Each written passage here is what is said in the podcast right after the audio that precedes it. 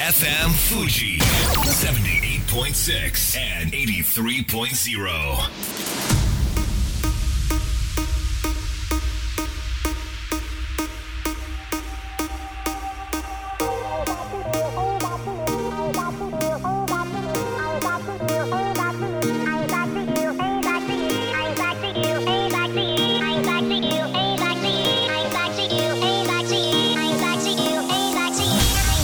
月曜夜のひとときいかがお過ごしでしょうか？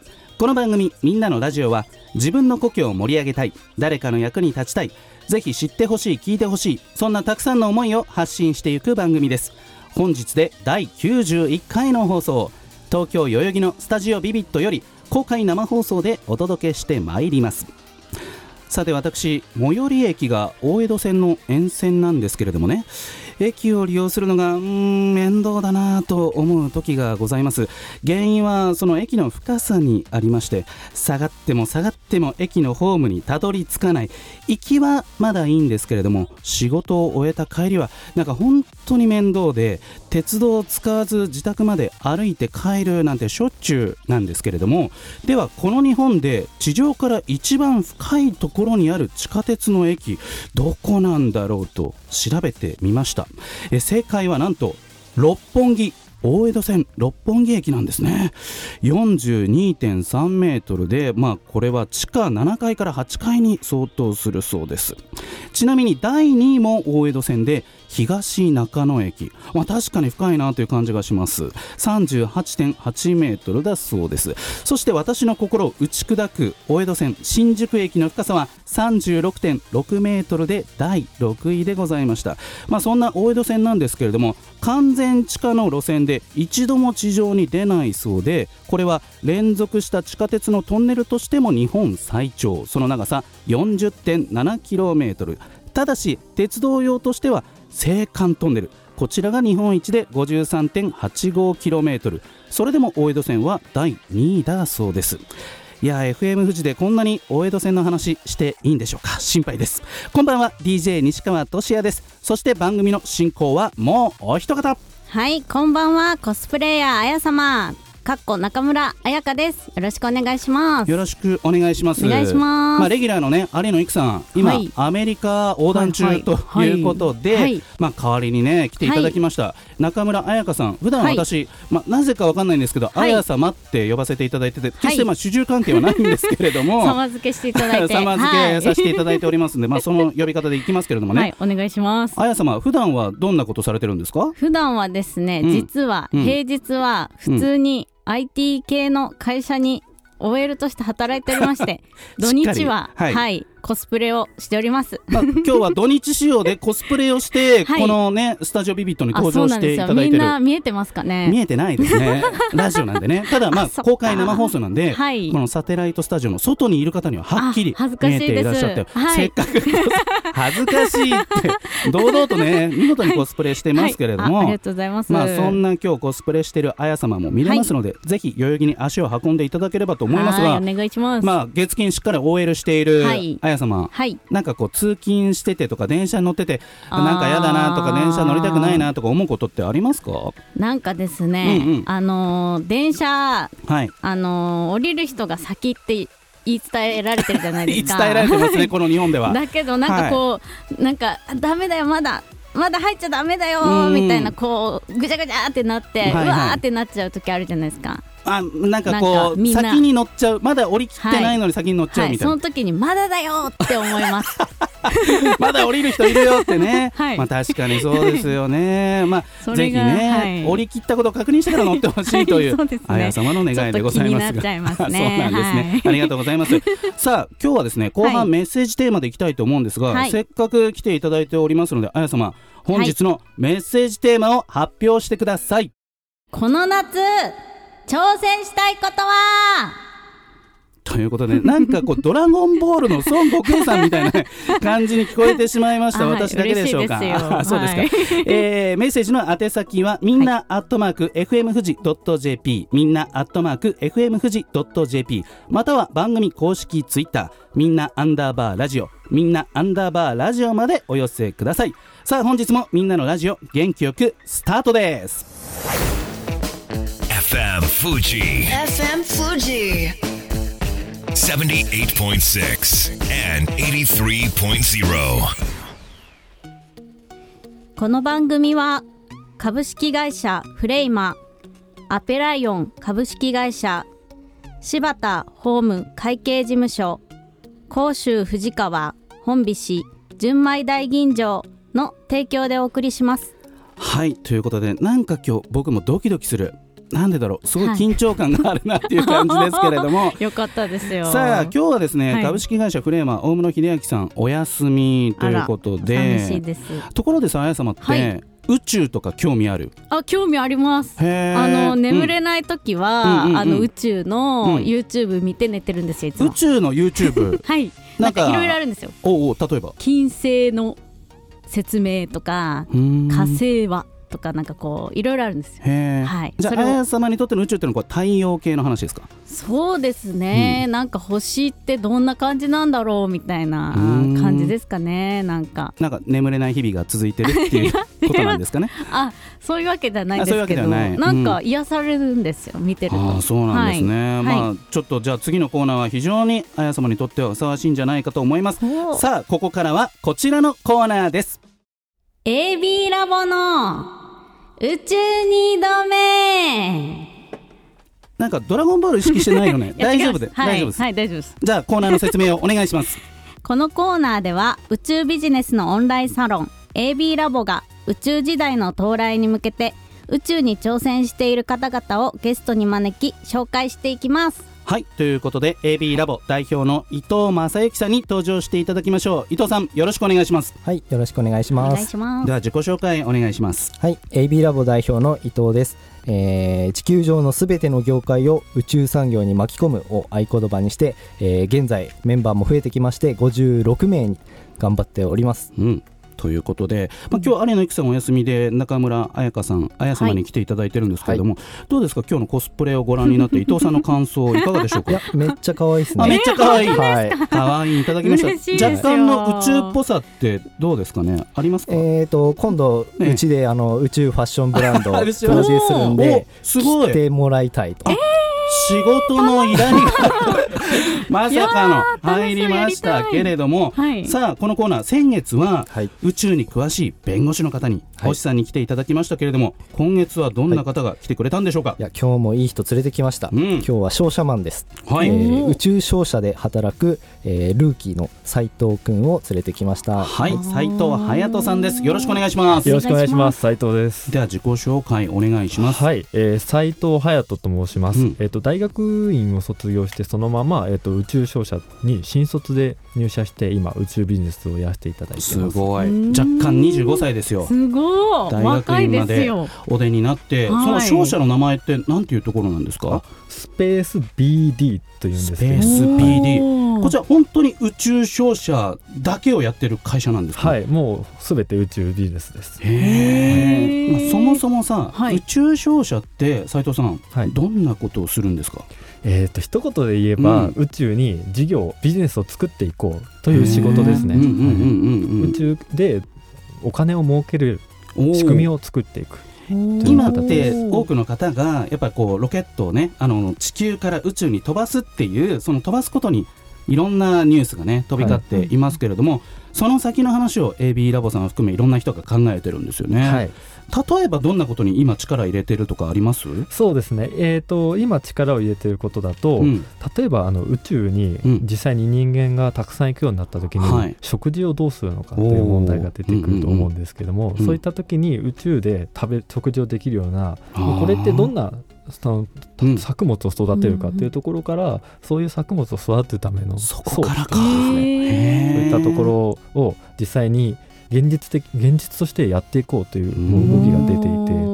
なんか宇宙で食べてみたいものとかありますか、あや様は。宇宙でえアイスとか食べられるんですかね？なんかべちゃーってなっちゃいそうですよね。いやでもほら冷凍して持っていくっていう技術もねああるかもしれないですよね。うん、食べられますかね？むしろ宇宙ってあの絶対0度なんで外の空間が。そうそうだだよ寒いんだよ。そのままでいいですね、はい。えすごいですいいですね。ね。便利。そもそも斉藤さんこれどうしてこの宇宙のジャンルを仕事にしようと考えたんですか？そうですね。えっ、と一言で言えばチャレンジをしたかったからですね、へー。はい、うんうんあの宇宙という場所ってまだ人間にとって結構未知のある場所であるな間違いなくね、そこを開拓するフロンティアスピリッツみたいなのにすごい憧れて、うん。今この仕事をしています,、すごい。でそう就職してそして AB ラボに参加したんですか？実はそれ逆でして。逆で、はい。うん。AB ラボにあの宇宙ビジネスやりたいけどどうすればいいんだろうっていうふうに迷ってた時期があって、うん。そういった時に最初 AB ラボに巡り合って、うん。でそこで AB ラボで活動を続けていくうちにスペース BD という会社を知ることができて、そうなんですね。伊藤さんどうですか？こう自分のその団体に所属した若者が宇宙商社を就職先に選んだ。この結果については、えー輩出してしまったなと。優秀な人材を優秀な人材。あの宇宙に送り込んだなと。いやはい。本当そうですよね。なんか現時点で考えてる夢とかってあるんですか？そうですね、えー、と自分が、うん。あの人生を生き切った時にはい。こ僕はこれをやりきったんだっていうものの一つに宇宙が入ってたらいいなっていうふうに思ってます。うん。はい。そっかその宇宙に関わるっていうと、まあ、いわゆる JAXA とか、はいもしくはこう飛ばす側とかはい。そういったこう今目立っているところもあると思うんだけれども、はい。そうじゃなくてその飛んだ先のこれからの世界にあのフォーカスしたっていうのはこれなぜなんですかね？そうですね、えっうん。と、やっぱり人間が宇宙にうん本当に暮らしていくようになるためには、飛んでいった先のことをどんどん考えていかなくちゃいけなくて、うんでもっとその人間にとって宇宙っていうのを経済的にも身近な場所にしたいなっていう思いがあったので今こういった仕事をしてます。でもその、まあ、さっきチャレンジっていうキーワードありましたけれどもこれはい。やっぱ難易度は高いなというか狭きもんだなというイメージがあるんですけれども実際はどうなんでしょうか？いや正直かなり難易度は高いなと思っています。うん。あのやっぱり宇宙で儲かるっていうことができてる企業って実はすごい少ないんですね。うん。はい、あの国のやっあの需要とかでいわゆる幹事というんですけれども、はい。回ってる業界なので、うん。それを民間同士で回していくことはなかなか難しくて、うん。でも今そこにまさにチャレンジしているっていう段階です。うん。あそっか。今国の仕事をいいっぱい請け負っているみたいな感じなんですかね。多くの宇宙感覚で。企業さんはそうですね。でもそのあの民間同士でやるってことはこの何かを作ってそれが売れて利益になってってことだからそう買ってくれる人がいないとね。はい、おっしゃるとりです。例えばだからもうこのコーナーでよく出てるのは食もそうだしあとは衣類もねうん。そうですよね。うん。で斉藤さんがちょっとやりたいなと興味持ってるのはホテルでしたっけ？そうですね。はい、うん。ホテルやってみたいです。これどうしてはいやってみたいって思うんですか、やっぱり本当に人間が宇宙に進出したっていう言えるっていうのはやっぱり人間がたくさん宇宙にいることだと思うんですね、うん。生身として。うん。それが提供できる場所ってホテルだと思うので、ん。まあ、これは会社の方針というより僕個人の考えなんですけどもやりたいなと思ってます。うん。あとはその宇宙飛行士の方って結構いろんな訓練を受けていると思うんですけれども、はいなんかその教育プログラムっていうのはかなりしっかりしてて、はい。それがその宇宙以外のはい。ところでも結構役立ってるっていう話を聞いたんですけれども、はい。これ教えていただけますか？あはい。まさにありがとうございます、うん。実は今うちの会社でそれやらせていただいてまして、はい。うん。要は宇宙飛行士ってすはいごいその閉鎖環境のすごい狭い空間でうん。ずっと半年ぐらい暮らさなくちゃいけないんですね。うん。でしかも日本人だけじゃなくてアメリカ人とかロシア人とかうん。ヨーロッパの人とかたくさんいる中でうん。どうやってそのその中で共同で実験をして仕事をしなくちゃいけないんです。そうですよね、はい。期間としてはどれぐらいいなきゃいけないんですか、半年から1年ですね、はい、なかなか長いよね。長いですね。うん。ちょっと渋谷行こうとかできないからね、うん。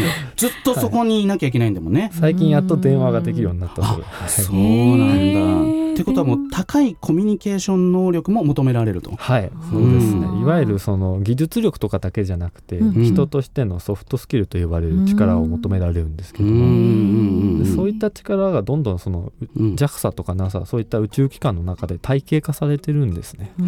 これをもっと一般の教育とかうん。会社さんの研修とかにうん活かせないかなということで今そういった事業をさせていただいてます。すごくない？そのはい、すごいですね。ね。確かにコミュニケーション能力はえ、どこでもも大事ですからね。どこでも大事ですよね。へー。まあってことで本当にこれからが楽しみなわけですけれども、う。んそれではそろそろ時間がやってきましたので斉藤さんからはいリスナーの皆さんにメッセージをお願いします。はい、えっ、と宇宙って言われるとすごいみみあの自分とは遠い場所にあるっていうふうに思われる方も多いかと思うんですけどももっともっと身近にしていく活動を私たちとしてもしていきたいと思ってますしあの興味がある人は全然遠慮なく AB ラボのような組織団体を使って飛び込んできてもらいたいなというふうに思っています。はい、ありがとうございます。ありがとうございます。伊藤さんどうですか？今日のこのコーナーすごくね優秀な若者がこう、うん。AB ラボの代表として話してくれたわけですけれども、この結果。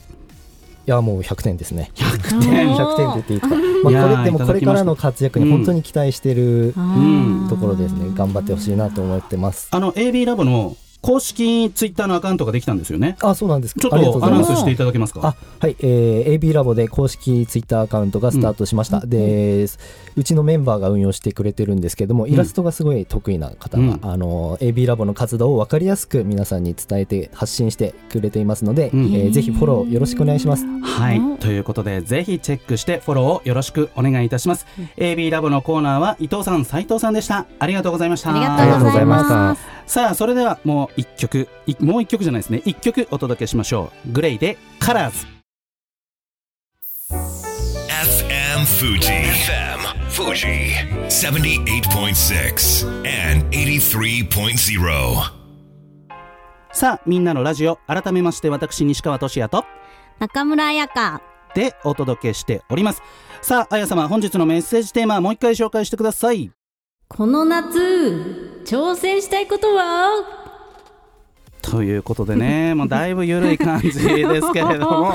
さあメッセージたくさんいただいておりますので、はい紹介しましょう、はい。じゃあ紹介してください。はい、ラジオネーム、ジョーさん。うん。皆さん、こんばんは。こんばんは。ここ何年も花火大会へ行っていないので、はいはい。今年の夏は浴衣着て、うん。彼女と花火を見に行きたいなと思ってますね。もういいですね。皆さんは花火を見に行かれますか？ああ僕は結構行きますけれどもあや様どうですか？花火大会。私はですね、うんうん。なんかあの佐賀県出身なんですけど佐賀の花火ってう、ん。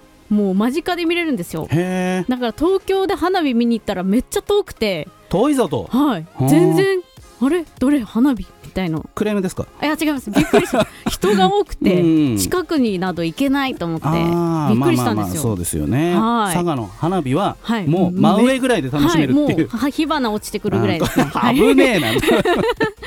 メッセージありがとうございました、は続いて。えっとラジオネーム、うん。ゆきとましんさん。はい。はい、西川さん、大村さん、あや様、こんばんは。こんばんは。この夏、挑戦したいことは、うんえっと、去年できなかった子供と海に行って泳ぐということです。いいですね。何年か前に沖縄に旅行した際、海で息子が引き波に飲まれて危から、ない。はい、うん。海嫌いってトラウマになったせいか、あー。なかなか海に行けませんでした。うんうんうんあれから4年ほど経つので、うん。うん息子もプールで泳げるようになってきたし、うん。今年は石垣島のうん。海でリベンジして子供と泳ぎます。うん、なんか噛むから頭入りづらいななんか。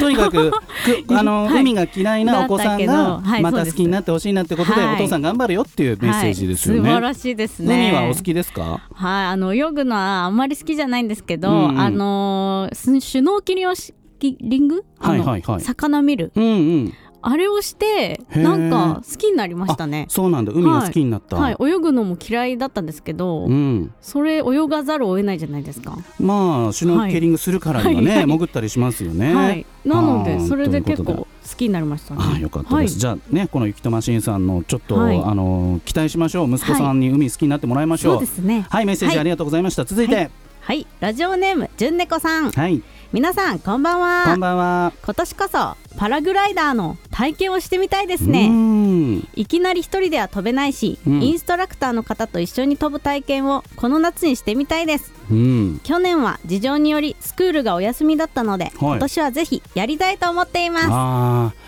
なんかこう空を飛ぶ感じってね、はい。やっぱ人類の夢ですからね。確かに。体感してみたいなと思うんですけれどもはい。高いところはお好きですか？高いとこちょっとやばいですね。やばいですか、はいなんかもうヒュンってなっちゃいますよね。あヒュンって内なっちゃう。臓が。はい。そうですか、もう怖いですね。じゃあまあ、はい。あのーパラグライダーやってる人を応援してあげはいるっていう、応援するのは好きです。立ち位置で、はいやってください、メッセージありがとうございました、はい。続いて。はい。続いてはえっとラジオネーム、素晴らしき日常さん、うんはい。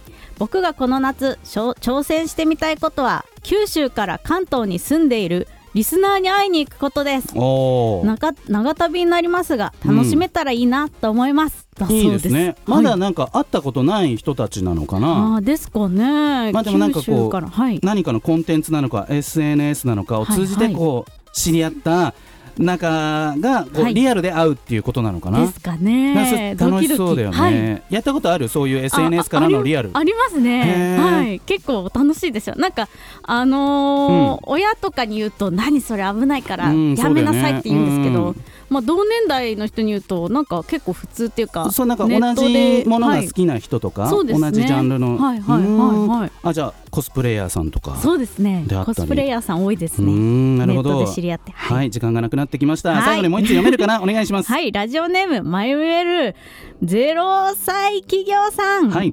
はい、皆さん、こんばんはこ。んばんはこの夏はカラオケフリータイム8時間で100曲歌うことに挑戦したいなと思っています。この前は、うん合間の食事やドリンク摂取に時間をかけすぎ、60数曲しか歌えなかったので、配分を考えながら、今度こそ目標を達成したいです。すごい目標ですねえ？ちょっと待って1時間5分、まえっと、5分で歌うとすると12曲、そうですよね。ああじゃあもうちょっと短い曲でやらないと、ね。3分ぐらいのです曲をねひっきりなしに歌わなければ。というわけでたくさんのメッセージありがとうございました。ラストナンバーはバリバリバリスター with サイトの青年で強くそれでは素敵な1週間を。また来週。この番組は株式会社メリークリエイター AB ラボの提供でお送りしました。